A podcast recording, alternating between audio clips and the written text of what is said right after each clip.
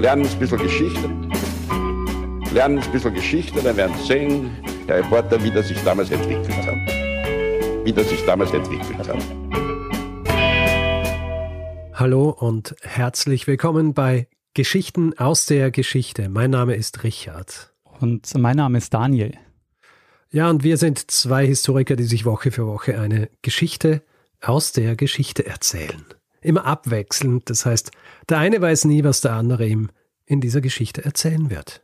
Ja, Daniel, wir sind jetzt angekommen bei Folge 285, oder? Richtig, ja. 285. Kannst du dich erinnern, über was wir letzte Woche gesprochen haben? Ähm, ja, du hast letzte Woche eine Geschichte der Lebensmittelfälschung erzählt und äh, einem Mann, der wesentlich dazu beigetragen hat, äh, Lebensmittelfälschungen aufzudecken. Richtig. Friedrich Ackum. Wir haben Feedback gekriegt dazu, mhm. wie wir ähm, oft Feedback kriegen äh, zu solchen Folgen und ähm, ein paar Ungenauigkeiten. Vielleicht fange ich, fang ich mit den Ungenauigkeiten an. Ja. Ähm, also zuerst, was ähm, eventuell als Ungenauigkeit angesehen werden kann. Irgendwann habe ich ja erwähnt, was für Dinge ins Brot gegeben worden sind und du hast dann so scherzhaft äh, gesagt, Sand auch, mhm. um es irgendwie schwerer zu machen und ihr habt es dann so abgetan. Und wir sind aber darauf hingewiesen worden, dass tatsächlich recht oft vorkommen ist, dass du Sand in deinem Brot gehabt hast wegen äh, dem Abrieb der Mühlsteine. Oh, okay. Ja, das heißt, es war gar nicht so selten, dass du ein bisschen ein knirschendes Brot gehabt hast. Aber es war zumindest kein Betrugsversuch, sondern es war, war grundsätzlich so, ja. kein, kein Betrug, Betrugsversuch. Äh, interessant auch eine andere Sache zum Wein, weil ich erwähnt habe, dass es ein Buch von Plinius gibt, wo er darüber schreibt, dass in manchen Gegenden mehr Wasser hinzugefügt worden ist. Und ich habe das so dargestellt, als hätte er sich in erster Linie über diese Zusätze beschwert und gesagt, okay, das sind Versuche, uns hier hinters Licht zu führen. Bin aber darauf hingewiesen worden, dass das tatsächlich auch Delikatessen waren teilweise. Ja, also spezifische Dinge hinzugefügt worden, um den Wein irgendwie besser oder exquisiter oder, oder spezieller zu machen. Das heißt grundsätzlich hier auch nicht ähm, nur einzuordnen als etwas, was gemacht worden ist, um den Leuten das Geld aus der Tasche zu ziehen, sondern einfach ähm, ja so lokale lokale Veränderungen des Weins, die dann äh, den Leuten teilweise auch geschmeckt haben. Ja, also so ist es nicht. Und äh, schlussendlich äh, eine tatsächliche Ungenauigkeit von meiner Seite, weil ich habe gesagt, was ins Bier noch gegeben worden ist und habe dann gesagt Capsicum, also Pfeffer. Das stimmt natürlich nicht. Der Capsicum äh, ist eigentlich aus den Chili-Pflanzen und wird oft einmal so vermischt, ja, also Chili und Pfeffer, aber es sind ja natürlich zwei unterschiedliche Pflanzen, beides scharf, aber Capsicum ist aus den Chilis. Hätte ich ehrlich wissen sollen, weil ich habe ja Folge gemacht über den Ursprung des Gulasch und da habe ich ja auch drüber gesprochen, wie, wie scharf diese Paprika waren. Also diese Chili, die verwendet worden sind, bevor sie so gezüchtet worden sind, dass sie diese relativ milden Paprika sind, die man heutzutage eben in, in der Gulasch gibt. Mhm, ja. Aber ja, danke für diese Hinweise zu dem dann doch recht äh, speziellen Thema. Sehr schön. Hast du noch Feedback erhalten, Daniel? Nee, ich würde sagen, also ich habe natürlich einiges äh, an Zuspruch bekommen für die, die Geschichte mit den Rosinen, aber ich denke, die so, braucht man ja, nicht ähm, vertiefen. Ja, ich habe auch Zuspruch bekommen, ja, als jemand, der keine Rosinen mag. ich denke, wir, wir, das ist etwas, wo wir wohl auf keinen grünen Zweig kommen würden.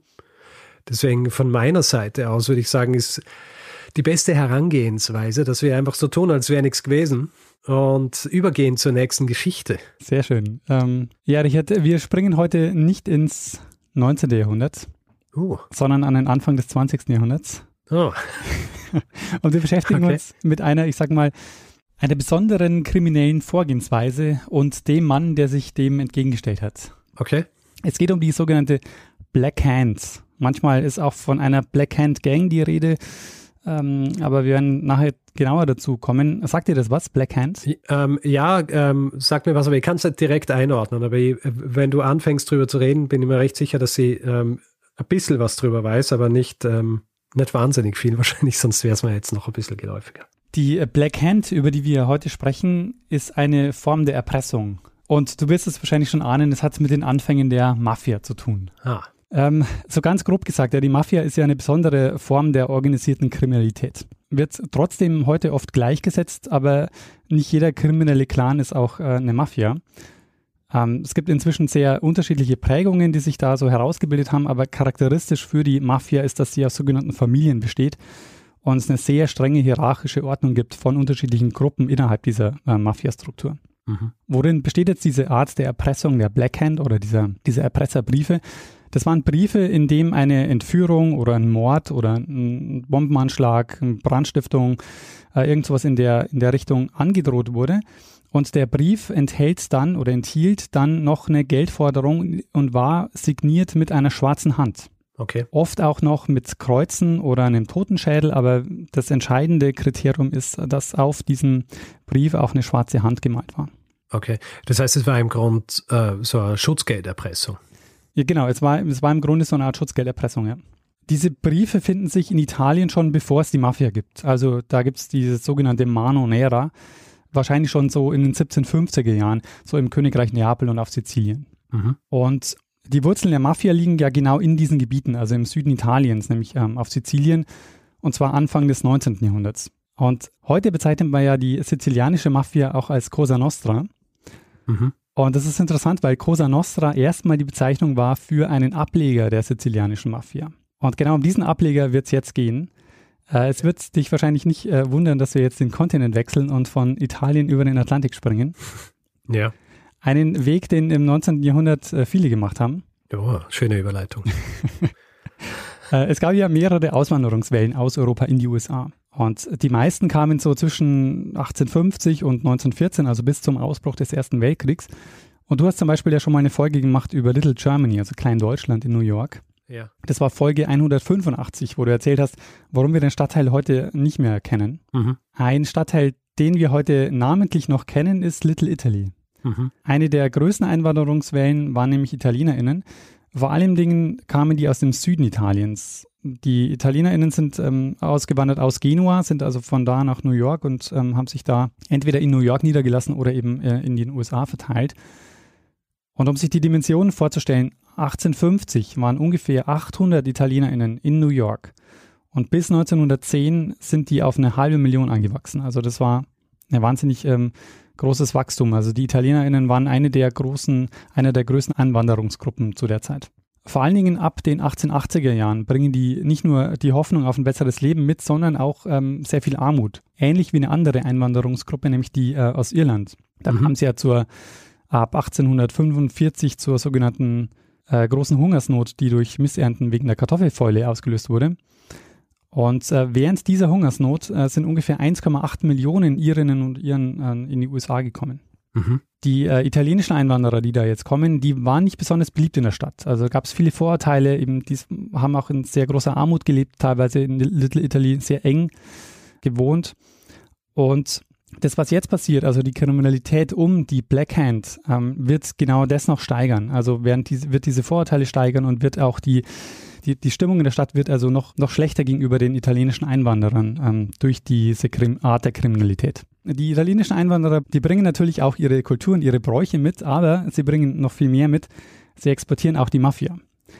Äh, denn es kommen jetzt auch einige Mitglieder der sizilianischen Mafia in die USA und nach New York wo dann eben auch der Name Cosa Nostra geprägt worden ist. Also Cosa Nostra war zunächst mal der Ableger in den USA und ist dann später übertragen worden auf die sizilianische Mafia. Ah, so wie Pizza. Hat die auch erstmal nicht so äh, in Italien geheißen? Naja, na eher so. Die Pizza hat es in Italien gegeben, aber sie war nicht so massiv, wie sie dann später worden ist. Und das hat die USA gebraucht, dass sie dann in Italien wieder so groß wurden. Ah, interessant. Also genau, Cosa Nostra war tatsächlich erstmal die Bezeichnung für die für den Ableger in New York und äh, für für den Ableger in den USA und ist dann eben wird jetzt auch benutzt für den Namen äh, für die sizilianische Mafia. In New York, ich weiß nicht, wie du dich äh, auskennst durch die äh, Mafia-Filme, die es so gibt. In New York teilt sich die Cosa Nostra in die sogenannten fünf Familien auf. Mhm. Eine davon war damals bekannt als die Morello-Familie. Und der Begründer der Morello-Familie war Giuseppe Morello, nannte sich dann auch Peter Morello.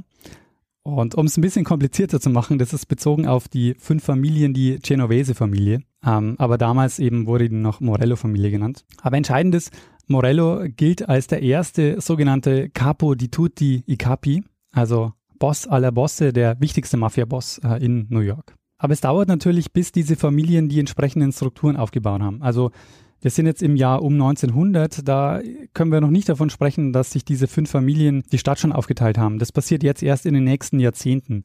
Und um genau diese Phase geht es jetzt, also diese Anfangszeit der Mafia in New York so um 1900. Hast du schon mal den Ausdruck äh, Mustache Pete gehört? Also der Schnurrbart Peter. Genau. Nein. Ähm, Mustache Pete, ähm, so hat mir diese erste Generation der Mafiosi in New York bezeichnet, nach diesem recht üppigen äh, Oberlippenbart, der in, Sizilien, äh, der in Sizilien recht üblich war. Okay. Und die hat mir eben so genannt, weil die hatten, das war diese erste Generation, die hatten noch einen direkten Bezug zu Sizilien und haben eben auch deshalb oft diesen Oberlippenbart so getragen, um auch die Verbundenheit zu Sizilien noch zu zeigen. Mhm. Und diese Blackhand-Erpressung, die taucht jetzt auf so um 1900 in New York, in Little Italy. Und die sorgt da für Verunsicherung und es gibt bald viele Gerüchte und Geschichten, die in Umlauf sind durch diese, durch diese Erpressungen. Also Leute bekommen diese Briefe ähm, mit dieser, ähm, dieser Art Schutzgelderpressung und ähm, sehen eben diese schwarze Hand, die damit aufgemalt wurde. Mhm. Es heißt ähm, zum Beispiel, dass die Black Hands Methode der Ignacio Sayeta in New York eingeführt hat. Der wurde auch genannt Lupo the Wolf. Ähm, der ist um 1890 in die USA gekommen. Und die New Yorker Presse hat häufig darüber berichtet, dass Peter Morello, also der Begründer der Morello-Familie, und der Lupo die Anführer dieser Black Hand Gang ähm, waren. Mhm. Die beiden haben zwar im großen Stil ähm, Geld gefälscht und bei denen wurden auch äh, solche Erpresserbriefe gefunden, aber die sie eben mit der schwarzen Hand signiert haben. Aber das war einfach was, was sie halt ähm, auch gemacht haben. Also es haben nicht nur sie gemacht, denn es gab keine Black Hand Gang in dem Sinne. Ah, okay. Dabei ist es mehr so was wie Anonymous. Genau, also das haben einfach ähm, jemand, der dort auf die Idee gekommen ist, so einen Brief zu machen, der hat einfach so eine schwarze Hand drauf gemalt, was quasi so der Zeitgeist yeah. war. Es gab keine zentrale Führung oder keine hierarchische Struktur wie bei der Mafia. Das waren einfach unterschiedliche Einzelpersonen, kleinere Gruppen von Kriminellen und auch viele größere, etabliertere ähm, Banden haben sich ähm, dem bedient, also eben auch der Morello. Die haben, also wenn sie Erpresserschreiben gemacht haben, haben sie eben diese schwarze Hand mit aufgemalt. Das war einfach eine kriminelle Vorgehensweise, die sich etabliert hat. Äh, zunächst unter den italienischen Einwanderern. Die ärmeren Einwanderer, die kommen sind ab den 1880er Jahren, haben dann eben diejenigen, die schon da waren und die, die teilweise schon ein bisschen ähm, zu Reichtum gekommen sind, dann eben damit erpresst. Diese Erpresserbriefe waren auch in unterschiedlichen Dialekten geschrieben. Also man kann davon ausgehen, dass es Leute aus unterschiedlichen Regionen Italiens waren, die diese äh, Briefe geschrieben haben. Und auch die grafische Umsetzung der schwarzen Hand variiert stark auch so im Design. Es gibt viele Bilder davon auch im Netz, äh, kann man sich angucken. Aha. Und vielleicht erinnerst du dich, ich habe gesagt, wir werden uns den Mann anschauen, der sich dieser Black Hand-Sache entgegengestellt hat. Mhm. Und jetzt wird es Zeit, äh, über ihn, dass wir über ihn reden. Es geht um Giuseppe Petrosino, der sich dann auch genannt hat Joseph Petrosino. Okay. Und ich weiß nicht, hast du von ihm schon mal gehört? Nein. Sehr gut. Äh, das Besondere bei ihm ist, dass er einer der ersten Polizisten in New York war, also der äh, NYPD, mit italienischen Wurzeln. Okay. Also er war einer der ersten, der dort als, ähm, der dort mit italienischen Wurzeln aufgenommen wurde. Das NYPD war sehr stark geprägt, wenn ich der Literatur trauen darf, die ich so gelesen habe, von irischen Einwanderern. Ähm, Petrosino ist mit seiner Familie als 14-Jähriger nach New York gekommen und also stammt aus Italien. Und er schafft es nicht nur Polizist zu werden. Ähm, ab 1883 ähm, wird er auch Detective äh, und arbeitet dann in der Mordkommission. Und zwar unter dem späteren US-Präsidenten Theodore Roosevelt, der nämlich für zwei Jahre zum Polizeichef wurde in New York. Mhm. Und der hat dort ordentlich reformiert und deshalb hat er eben auch die Möglichkeit bekommen, dass äh, Petrosino dort Polizist wird. Denn der Roosevelt war der Meinung, naja, wenn ich die Kriminalität bei den Einwanderern bekämpfen will, dann brauche ich Leute, die ihre Sprache sprechen und wissen, wie die so drauf sind. Ja, ja. Und so ist er eben auf den Petrosino gekommen. Und der Petrosino hätte eigentlich ähm, sogar theoretisch gar keine Chance gehabt, ähm, Polizist zu werden, weil, weil er war eigentlich zu klein für den Polizeidienst, weil er 1,60 war und ich glaube, man musste mindestens 1,70 sein oder so. Okay. Ähm, jedenfalls äh, hat es eine Sondergenehmigung gebraucht, dass er dann in das äh, Police Department aufgenommen werden konnte. Und ähm, er wird beschrieben als äh, so, dass er, er hat nie gelacht, äh, war sehr, schweibsam, sehr schweigsam, hat immer so einen Hut, so eine schwarze Melone aufgehabt. Gibt da zahlreiche Bilder mit ihm. Und ähm, er war extrem ehrgeizig und auch sehr erfolgreich. Ähm, er hat während seiner Karriere, heißt es, ungefähr 100 Mörder überführt. Ähm, er war zum Beispiel bei den Ermittlungen zu einem Mord beteiligt, der 1903 begangen wurde. Ein sogenannter Barrel-Mörder, also Barrel wie das Fass oder die Tonne. Okay. Man kennt es ja aus vielen Filmen, dass Mordopfer so in Fässern oder in Tonnen beseitigt werden. Und mir war nicht klar, dass es eine Methode war, die typisch war für die Frühphase der Cosa Nostra in den USA. Okay. Und äh, noch viel mehr, dieser Mord, also dieser Barrel Murder von 1903, ist nicht irgendein Barrel Murder, sondern ist bekannt als der Barrel Murder schlechthin. Das ist sozusagen der, der Prototyp des Barrel Murders. Sprichst du jetzt vom Barrel Murder im Sinn von Barrel Mord, also das Englische, oder Barrel Murder im Sinn von der Barrel Mörder. Nee, also der, der, der, Mord. Also Mörder ah, okay. im Sinne von Mord. Okay.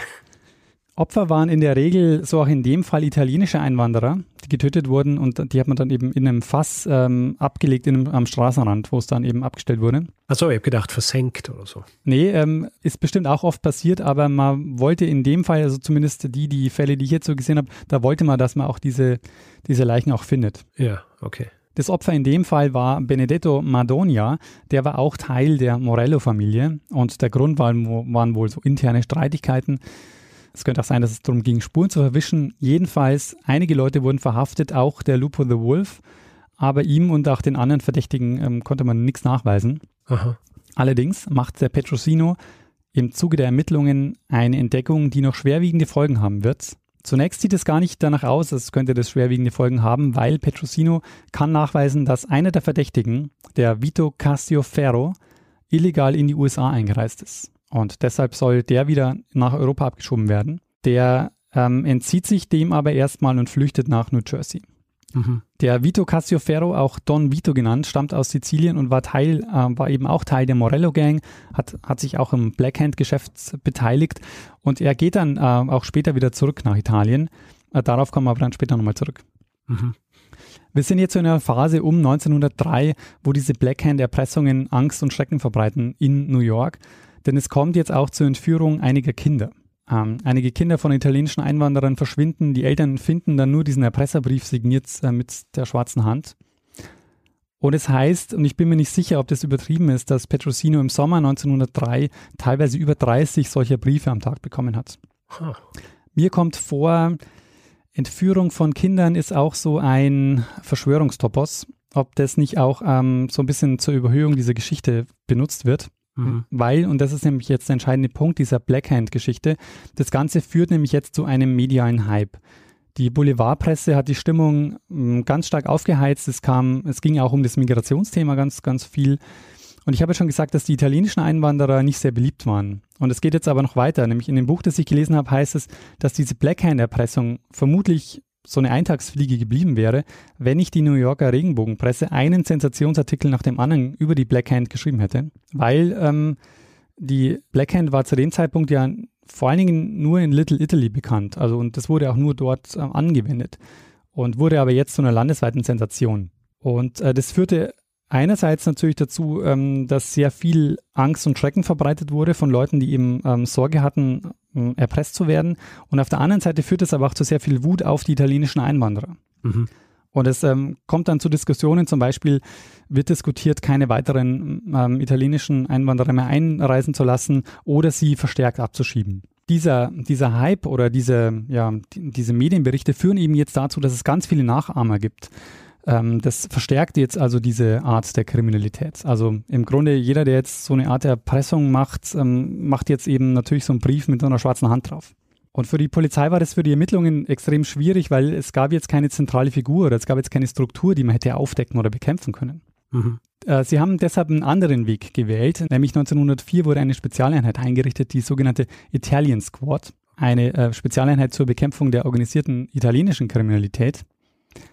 Und du wirst dich wahrscheinlich äh, nicht wundern, dass jemand, der schon in der Mordkommission war, befördert wurde und zum Leiter dieser Italian Squad wurde, nämlich Petrosino. Mhm. Ähm, die sind davon ausgegangen, dass inzwischen fast alle, die ein Geschäft hatten oder die in irgendeiner Form gewerblich aktiv waren in Little Italy, in irgendeiner Form Schutzgeld gezahlt haben. Und dass die alle im Grunde irgendwann mal so einen Black Hand Erpresserbrief bekommen haben.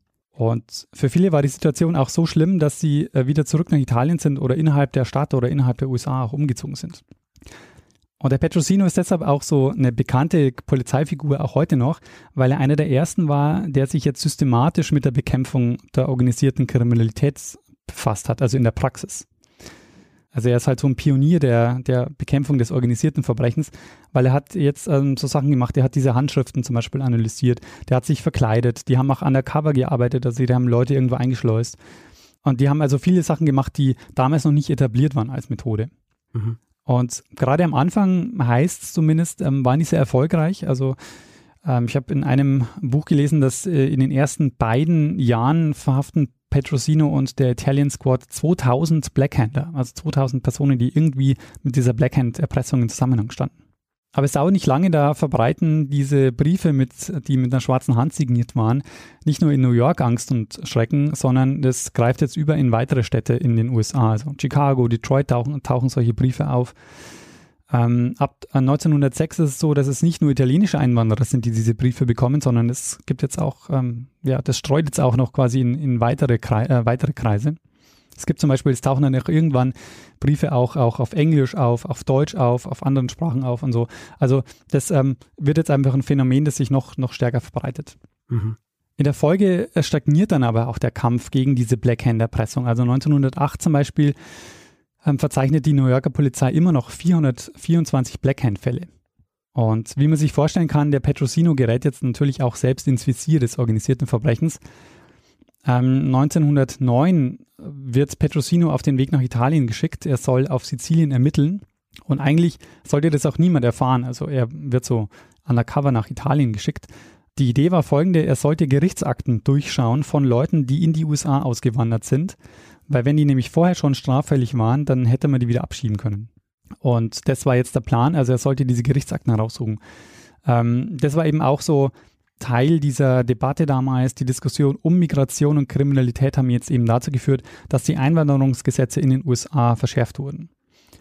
Und sie haben jetzt eben Wege gesucht, um ähm, einige davon wieder loszuwerden. Und das war eben Teil des Plans, in dem Fall, dass ähm, er über diese Gerichtsakten ähm, Beweise sucht, dass eben diese Leute wieder abgeschoben werden können. Mhm. Der Petrosino macht sich auf den Weg nach Italien und angeblich hat der Polizeipräsident aber dann in einem Zeitungsinterview davon erzählt, dass Petrosino ähm, sich auf den Weg nach Italien gemacht hat. Und so wurde das öffentlich und die Info ist auch nach Sizilien gelangt.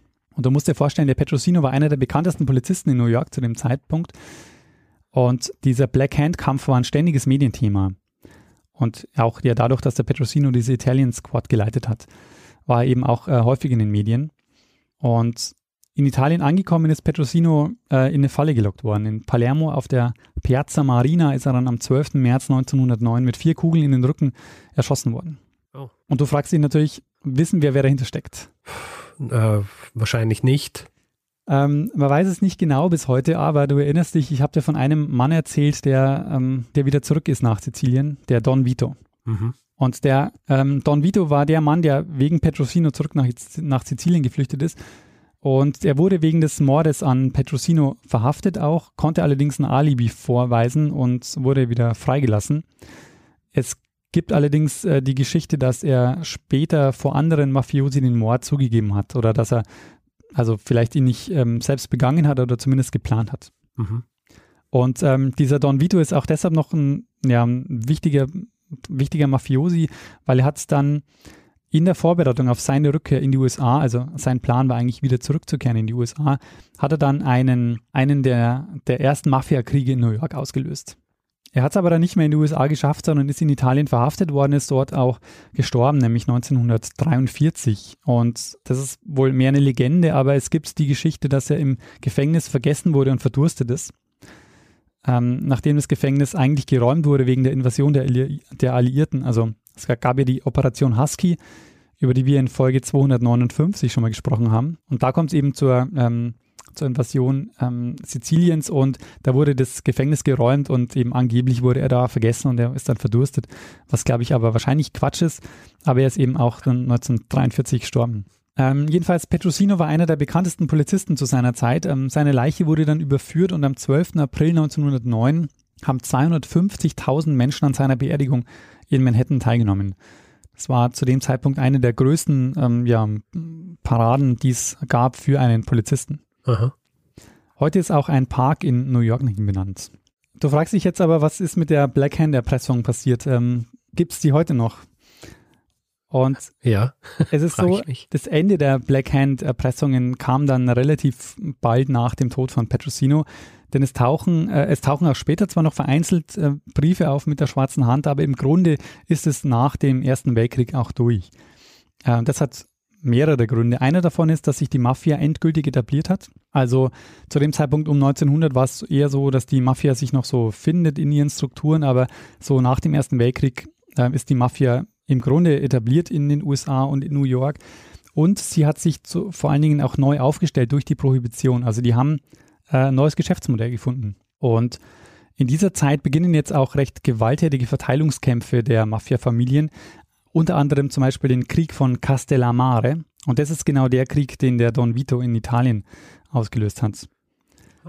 Der hat nämlich zur Vorbereitung seiner Rückkehr einen äh, seiner Vertrauten nach New York geschickt und das bringt so viel Wirbel in die Geschichte, dass da dieser Krieg von Castellamare ausbricht. Ein weiterer Grund ist, dass es durch einen neuen Polizeichef zu einer Polizeireform gekommen ist ähm, und die mit größerer Härte vorgegangen sind und auch höhere Strafen und strengere Einwanderungskontrollen äh, gemacht haben. Anfang äh, 1910 ist äh, Lupo the Wolf übrigens festgenommen worden wegen der Verbreitung von Falschgeld und ähm, das heißt, nicht die äh, NYPD hat ihn verhaftet, sondern der Secret Service. Ha. Und äh, von dem wiss wissen wir seit Folge 261 äh, über Adam Worth, dem Napoleon des ja. Verbrechens ähm, und Vorbild für Professor Moriarty bei Sherlock Holmes, dass der zunächst ja mal gegründet wurde, um Falschgeld aufzudecken und nicht um den Präsidenten zu schützen. Ja. Und weil wir bei Sherlock Holmes Analogien sind, Petrosino ist natürlich bekannt als der Italian Sherlock Holmes. Ah.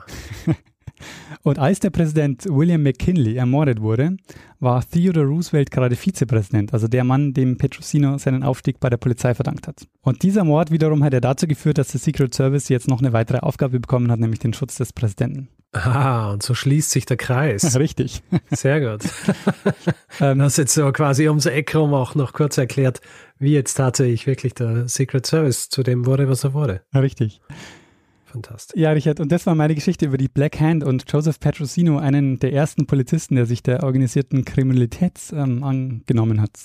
Sehr gut. Also ich muss sagen, dieses, als du am Anfang Black Hand gesagt hast und ich gesagt habe, ah ja, das kommt mir bekannt vor, äh, die Geschichte habe ich nicht gekannt. also ich muss an was anderes gedacht haben.